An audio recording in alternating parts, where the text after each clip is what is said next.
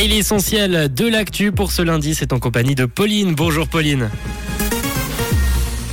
Bonjour à tous. Le risque de pénurie sera accru en 2023-2024. La Suisse romande manque de places d'accueil pour les jeunes et des orages attendus cet après-midi. Le risque de pénurie énergétique sera plus accru en 2023-2024. L'hiver prochain sera encore plus difficile pour la Suisse. C'est ce qu'a indiqué le directeur de l'Office fédéral de l'énergie. Et ce parce que l'accès au gaz russe sera quasiment impossible, d'autant plus que l'économie chinoise redémarre. Il a précisé que le pays allait continuer à constituer des réserves. Il faudra cependant poursuivre en parallèle le développement des énergies renouvelables. Il a indiqué qu'il existe des dizaines de projets éoliens prêts qui attendent simplement le feu vert. La Suisse romande manque de places d'accueil pour les jeunes. Les structures sont saturées et il manque des places dans tous les cantons romans, que ce soit dans les foyers d'accueil, les foyers d'urgence ou encore en famille d'accueil. Des mineurs se retrouvent par conséquent sur liste d'attente. Un rapport de l'Office fédéral de la justice publié l'an dernier évoque même la saturation des foyers à moyen terme.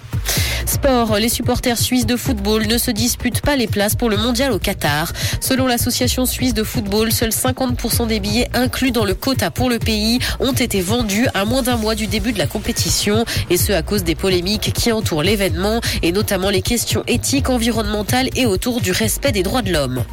Dans l'actualité internationale, justice, le procès de la Trump Organization s'ouvre aujourd'hui à New York. L'entreprise familiale de l'ancien président américain est accusée de fraude et d'évasion pendant près de 15 ans. 15 chefs d'accusation pèsent sur la société. Et si Donald Trump n'est pas directement visé, ce procès lui fait cependant de l'ombre. La Trump Organization a plaidé non coupable dans cette affaire. TikTok s'attaque à Google, Netflix et Amazon. La plateforme compte un milliard d'abonnés et a su s'imposer chez la jeune génération. Et elle utilise aujourd'hui davantage le réseau social que Google pour chercher une information. Il gagne également du terrain sur les plateformes de streaming qui perdent des abonnés face aux géants chinois. TikTok envisage à présent de s'attaquer à Amazon en proposant un service de commerce en ligne.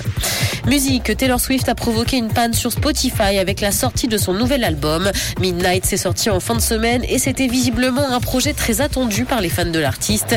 Certains ont dû prendre leur mal en patience parce qu'un message d'erreur s'affichait sur la plateforme. Trop d'utilisateurs étaient connectés en même temps un peu partout dans le monde.